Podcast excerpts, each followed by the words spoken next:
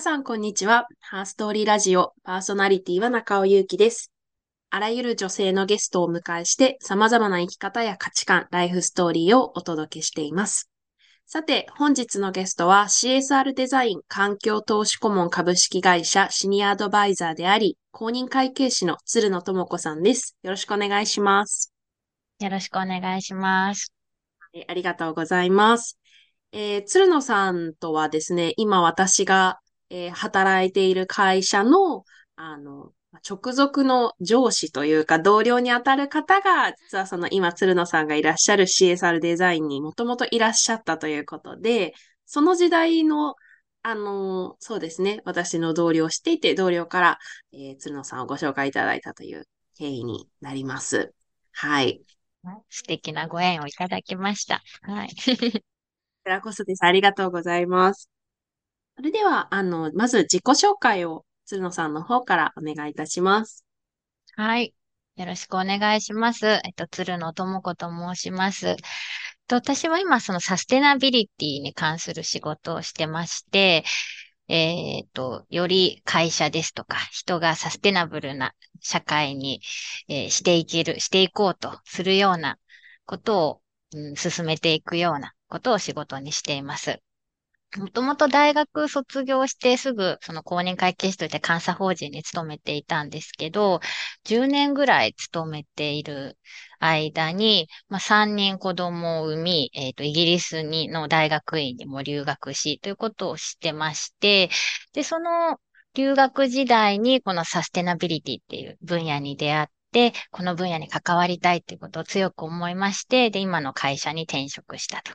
いう感じです。で、さらにですね、その公認会計士の分野でも、もうサステナビリティっていうのがすごく重要性が高まってきていて、っていうのもあって、その日本公認会計士協会で今研究員として働いていまして、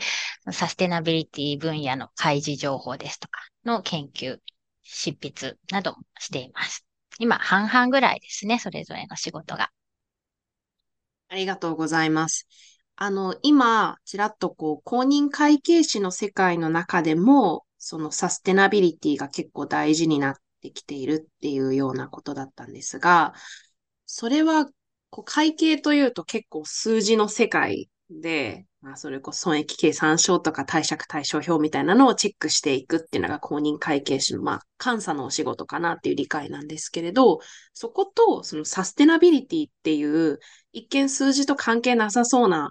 ことが公認会計士の世界で大事になっているっていうのは、えーうん、ちょっとどういうことなのかご解説いただいてもよろしいですか？はい、ありがとうございます。そうですね。ちょっと長くなってしまうんですけど、そもそも会社がどうして、えー、財務諸表を出すか、その財務の情報を出すのかっていう一つの理由が、その投資家に投資をしてもらうため。この財務諸表を見て、あ、この会社は素晴らしい会社だ、投資をしようっていうふうに思ってもらう。その一つの素材として財務諸表を出してるわけですよね。で、そういった投資家が今その財務情報だけじゃなくて、サステナビリティ、の企業のサステナビリティに関する活動にも、えー、を気にするようにもなってきているっていう中で、その投資家からの要請もあって、会社もそう自分たちがこんな活動してますっていうことを示していくっていうことが要請されている中で、今その財務情報と同じ同じようにサステナブリティ情報も出しましょうっていうことが国際的に言われるようになってきてます。っていうところで、その開示情報のもう一つの要素として、重要性が高まっているってことで、その公認会計士の業界でも、はい、重要性が高まってきているというところです。ありがとうございます。じゃあやっぱりこう、投資家がある会社が、まあ、いい会社かどうかとか、将来にわたって成長できる会社かどうかって判断する上で見てるのが財務諸表で、でもその数字だけじゃなくて、サステナビリティも、その投資の、その判断の尺度に入っているから、やっぱりそこを見ている公認会計士も、あの、サステナビリティについて結構知見を深めなきゃいけなくなってるっていうそうですね。もう、もうちょっと言うと、その財務情報って全部過去のデータなんですね。今年までにこれだけ売り上げましたみたいな過去の情報なんですけど、サステナビリティの情報って、その例えば今、その気候変動が叫ばれてて、まあその二酸化炭素の排出量を減らしていかなきゃいけないっていう時に、それをちゃんと気にしている会社かどうかっていう、その私たちは将来二酸化炭素の排出をなくすためにこんな努力をしています。みたいなことを言うっていうのは将来の話ですよね。私たち将来ここに向かっていますっていうのを話していくのがサステナビリティ情報の要素の一つなので、その、そういったサステナビリティ情報の内容が、うん、財務情報に今後跳ね返ってくるっていうような、その過去情報と将来情報っていう関係性もあります。ああ、面白いですね。まあ確かに10年前すごく儲けてた会社がなんか今、どんどん同じように伸びてるかっていうと、そんなこともないですし、やっぱり過去の情報はまあ実績ではあるけれども、未来のことはなかなかそれだけではわかんないことですね。うん、そうですね。どんどんやっぱり変わっていかないといけないですね。中身もね、会社。ありがとうございます。はい。ちょっとそれでは、あの、鶴野さんご自身のキャリアのお話に、あの、話を戻してですね、そのイギリスに、あの、まあ、ご家族で投影をされたということで、あの、その時に大学院を通じて、まあ、サステナビリティの領域に出会ったっていうことだったんですけれども、まあ、こう、お仕事ではなく、こう、大学院に行こうって、こう、思ったのはなんでなのかみたいなところと、そのちょっとサステナビリティとの、まあ、イギリスでサステナビリティとの出会いみたいな部分ももう少し詳しく、えー、伺えたらなと思います。はい、ありがとうございます。そうですね。あの、イギリスに行ったのは、その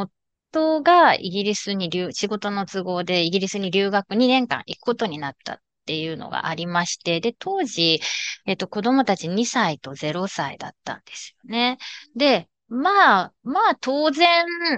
の子育てするだろうっていう感覚があって、まあ、育休中っていうのもあったので、まあ、育休を延長するなりして、行くだろうっていうふうに思ってたんですけど、ある時、ふっと、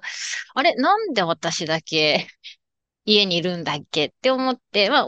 とはもう大学の同級生で、まあ、一緒に卒業して就職してっていうことを一緒にやってきたのに、その海外での経験は彼は留学するのになんで私家にいているんだっけってふと思った時に、ちょうどそれを言ったんですよね。私も一緒に留学しようかな、みたいに言ったら、お、いいじゃん、いいじゃん、みたいな話になって、で、まあ、そうですね、不安もあったし、本当にできるのかな、みたいなのもあったんですけど、まあ、無理だったらそこでやめても全然損はないっていうか、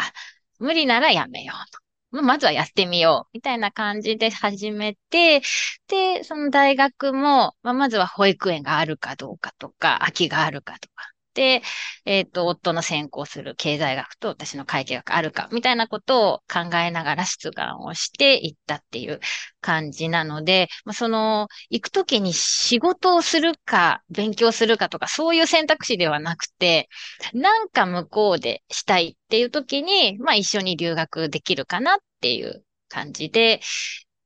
うん、その留学を選択したっていう感じですね。で、その会計学を専攻したんですけど、当時その会計って、あの、まあ、日本の会計基準があって、で、国際会計基準っていうのがイギリスでできてきていて、で、それを日本でも導入するかみたいな議論があったので、ちょうどそんなタイミングでイギリスに行くっていうことだったので、まあ、国際会計基準勉強してきます、みたいな感じで行ったんですけど、まあ、行っってみて、で、ある授業の中で、本当に普通の財務会計の授業の中で、一つの課題で、その環境に関する会計についてっていう宿題が出てエッセイを書かなきゃいけないっていうことになって、で、まあその文献を読んでいったんですけど、やっぱそこが本当に大きな、きあの、私の転機になったんですけど、すごく引き込まれたんですね。その、会計情報の中に環境を入れ込むと。そうすることで、企業も自分がどう環境に、自分たちの活動がどう環境に影響を与えているのかっていうのが見える化される。それによって、まあ、あの、周りからの、ステークホルダーからの視点も、あの、批判とかも受けることで、だんだんと活動が改善されていく。そんな形で、その会計からも、その環境を変えられるんだ。その企業の行動を変えることで、その環境にいい影響を与えていくことができるんだっていうことに気づいて、あ、私これやってみたいなってすごく思ったんですね。かその、私は全然理系でもその技術者でもないので、その、環境について何かやりたいって思っても、まあ、そういうテクノロジーの技術も何も持ってないんですけど、その私がただ持ってるその会計士っていう、その会計の知識でも、何かその会、社会にいいことができるんだっていうのが、あそういうところから私もやってみたいなっていうのを思ってですね。で、そこからサステナビリティのことを何かできないかなと思って、で、帰国して、で、まあ、監査法人にあの、戻ったので、まあ、その中で私サステナビリティやりたいんですけどって、すごくいろんな人に言ったんですね。なんかないですか？みたいな。感じで言ったらちょうど、あ、ちょうど環境省からの出向から帰ってきた人いるから紹介してあげるよっていうふうに言ってもらえて、で、その人にコンタクトして、あ、ちょうど今こういう仕事が来そうだから一緒にやってみる？みたいなことになって、で、まあ元のその環監査の仕事もあったんですけど、ちょっと上司にお願いしてすいません。これすごいやりたいんで、やらせてくださいって言って、なんか週、週1とか2だったらいいよ、みたいな感じで、ちょっと部門を、部署を超えて、その仕事をやらせてもらうみたいなことになって、そこから、そのまた新しいサステナビリティのキャリアが始まったという流れになります。ありがとうございます。じゃあ、鶴野さんは今その本当にこうサステナビリティのあのお仕事をされてますが、その会計かけるサステナビリティとか会計かける環境みたいなのに出会われたのは、本当にそのイギリスで、まあたまたま取ったって言ったらいいですけど、その授業が初めての出会いだったんです。うん、そうなんですよ。それまでは全然なかったので、はい。そうなんですね。でもなんか帰国されて、そういうに、当時の日本はどんな感じだったんですか？結構今だと、もうサステナビリティとか ESG を日経新聞で見ない日はないみたいな感じですけれど、うん、その、ど、どんな状況だったんですか？当時の、その日本の会計、界隈は。ねえ、いや、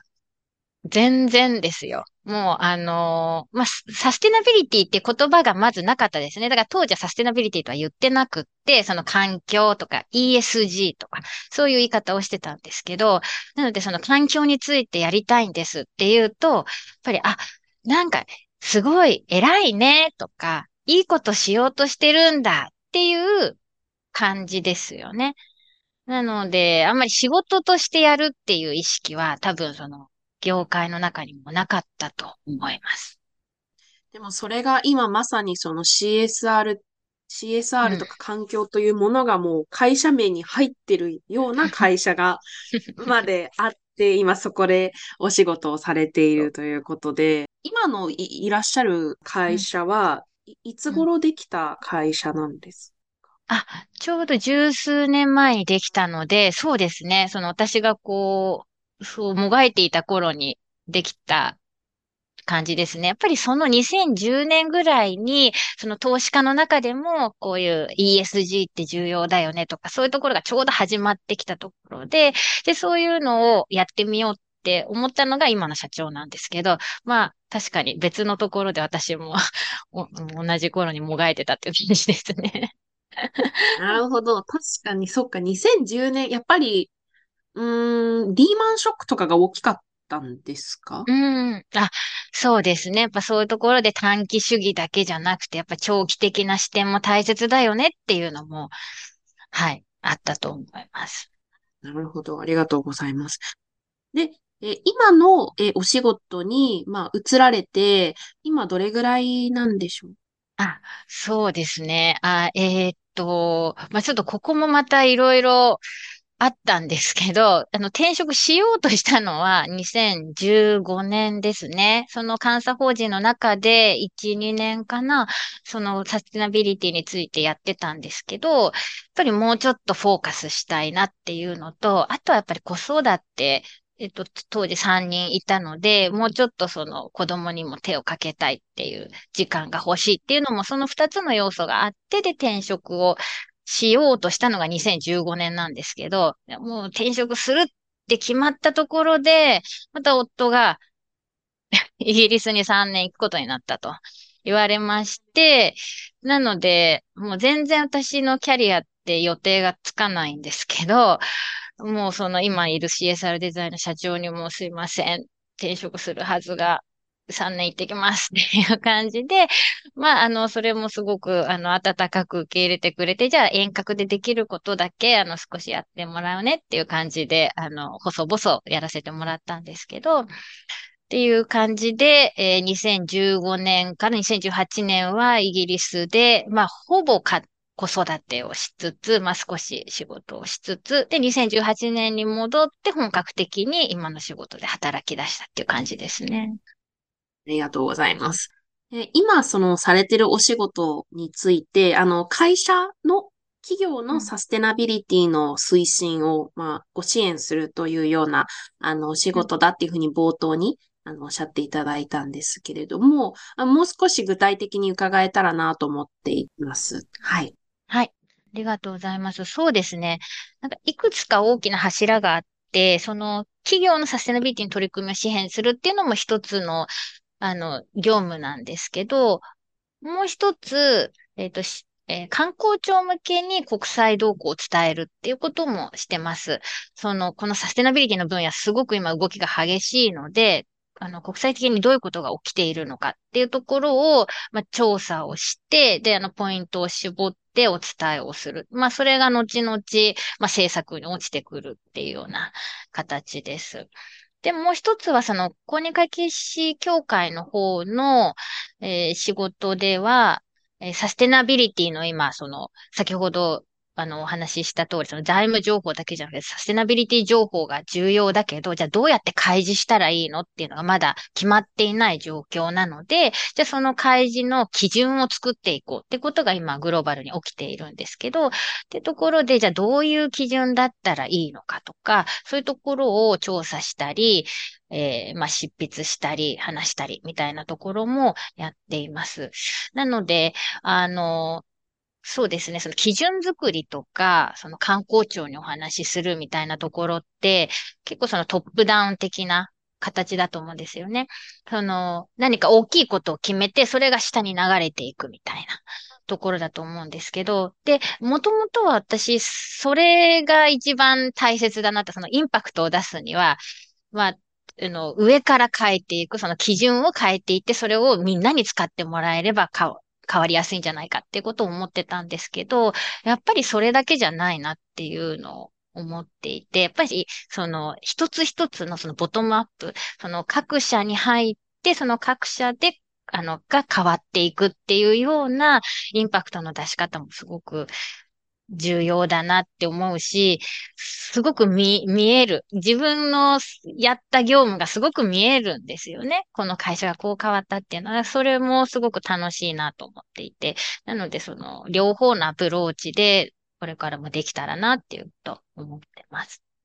なるほど。じゃあ、こう、一つ目におっしゃっていただいた、一つ目の柱である、こう、企業の支援っていうのが、今おっしゃってくださった、こう、ボトムアップというか、下からの変化で、あの、その会、会計基準とか、開示基準っていうのが、こう、ルール作り上からのっていう、ことの組み合わせってことです。その、今、あの、ご支援されている会社で言うと、やっぱり大企業が多いんですか？いや、えっと、そうでもないです。あの実際に支援してる会社は、そこまで大きくはないですね。大、そう、大企業って言われるほどではないからこそ、多分その大きいところってもっと大きいコンサル会社が入ってたりはすると思うんですけど、あのそこまでではないけど、やりたいと思っているみたいな会社さんですかね。そうなんですね。やっぱりなんかこう、サステナビリティってすごく大きな、まあ、プライム上場の、まあ、時価総額もすごい大きな会社が、うん、取り組む、まあ、ないとまずいけないって思っていて、多分それは嘘ではないと思うんですけれど、より規模の小さい会社で、にとってもやっぱりサステナビリティって結構大事なテーマになってきているという。そうですね。あの、やっぱりその海外の投資家から投資を受けているっていう企業だったり、あとは、まあ、その会社さんにもよりますけどね、本当にやる気のあるトップの方がいらっしゃるとか、っていう場合には、もう全然自分の、なんでしょう、規制対象になってないような、その EU の、EU ではこんな規制あるから、ちょっとそういうところに対応してみたいとか、そういうことを気にされてる会社さんもいますし、でそういうところにやっぱり入っていくと、その会社もやる気がありますし、そこに入っていくので、やっぱその、どんどん変わっていくのがわかるっていうのはすごく、はい、充実感がありますね。確かにすごいそんな外部からの要請がなくても自らの意思で変わっていこうっていう会社も結構いるんですね。うん、それ素晴らしいですね。ありがとうございます。で、ちょっとそのお仕事の話から、あの、まあ、まあ、それとの関連というか、やはりこう、アカウンティングだったり、まあ、会計だったり、ファイナンス、金融の世界まあ、まだ男性が多いというか、人数的にも多いですし、リーダーシップ層にも男性が優位なのかなって思うんですけれども、ま、その中で、鶴野さんは、あの、長くキャリアを積まれてきた中で、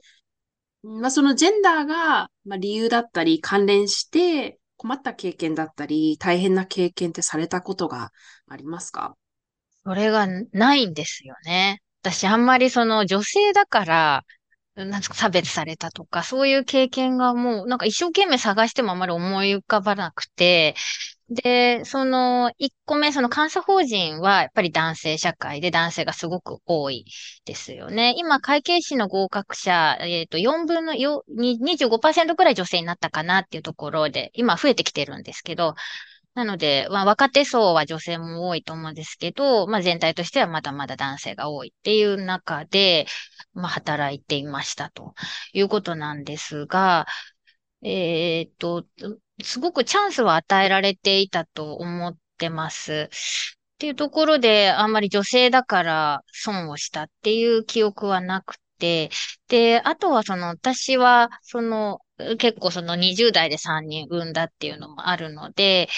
その育休とか、その時短勤務っていうのをすごく取ってたんですよね。で、多分育休も私の周りではまだそのいない中で私取りました。で、時短勤務もあんまり周りで見たことがなかったんですけど、私も取得させてもらって、しかも最長2時間まで取っていいっていうのを2時間取らせてもらってですね。なのでその5時15分退勤だったのを3時15分に帰ってたんですね。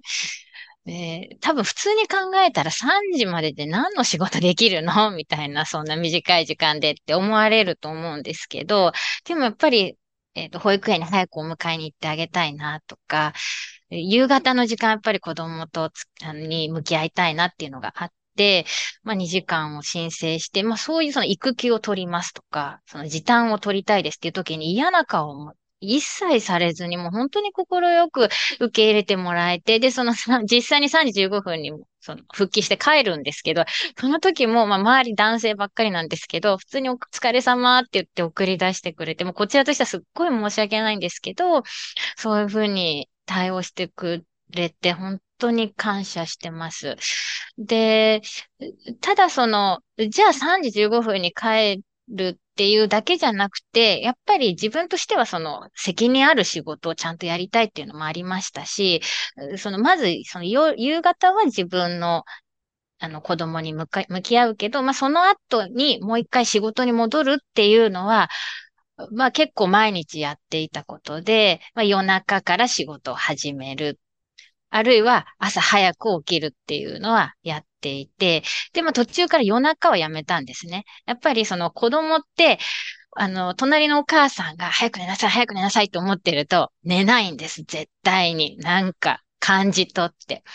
で、なので、もう一緒に寝ようって思うと、あの、お母さん先に寝ちゃうんで、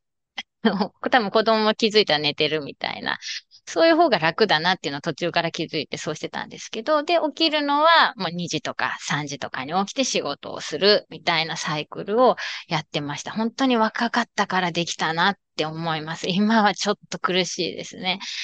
で、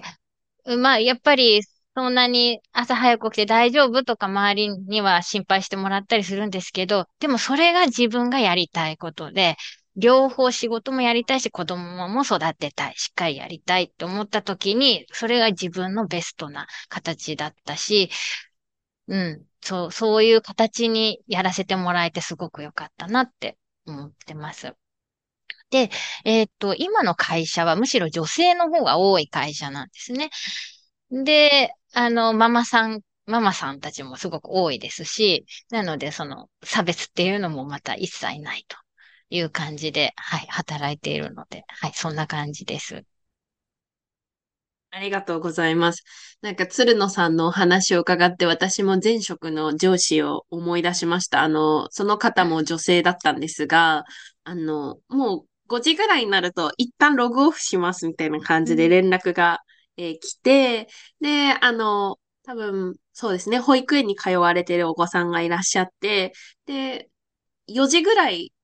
とかに 返信が返ってくる。あの、夕夕方じゃなくて朝のですね。朝のね。そうなんです。で、あの、私がこう夜7時、8時ぐらいまで作業した、まあ、ファイルを、まあ、レビューお願いしますっていう依頼をして、うん、で、そうすると、あの、レビューしましたみたいなのが連絡が来て、ファイルの更新時間見るとなんか5時40分みたいな。更新して5時40分っていうことはこの人何時から始めたんだろうって思ったんですけど、なんかこう、うん最初は、その方もなんか最初はそのリズム大変だったんだけれど、慣れてきたら、すごい集中、この朝の静けさの中でめちゃくちゃ集中ができるから、むしろ日中って結構会議とかも入っちゃって、座って落ち着いて作業ができないので、なんかむしろ合ってるし、なんか子供が大きくなってもこのスタイルでいこうかなって おっしゃってたのを思い出しました。うんうんうん、そうですね。もう朝方の生活は、今ももう子供たち一番下11歳ですけど、やっぱり朝早く起きて、そこがもうなんか自分のプレシャスタイムみたいな それは続いてますね。ありがとうございます。なんか本当に鶴野さんがおっしゃってたように、その仕事と子育てっていうこう二つのプライオリティがあった時に、限られた24時間の中でうまくどっちもちゃんとやりたいように、あの、やりたいリズムでできるっていうのが、なんか本当にすごい大事なんだなって思いましたし、それを、あの、制度的にもカルチャー的にも奨励していた、その、監査法人のお仕事もすごい素晴らしいなって、うん、思いましたね。あの、まあ、鶴野さんご自身のお話ではなくなってしまうんですけれど、今、例えばその会計とかファイナンスの世界っていうのは、やはり、あの、積極的に、うん、女性のリーダーを増やしていこうとか、なんかそういった動きはもうあるんですか？そうですね。ありますね。やっぱり、例えばその海外赴任をする女性のロールモデルを作りたいとか、そういうのもありますし、あとはもうその会社全体としても人が少ないので、その残業を減らしていきましょうとか、もう何時以降見ちゃいけませんみたいな、そういう動きもありますし、まあそうすると、より女性としても働きやすい環境にはなってきてますよね。そうなんですよ。なんか女性が働きやすいっていう言い方しますけど、最後はなんかみんなが働きやすい環境なんですよね。そんな自由に働けたりとかすると。うん、うん、そうですね。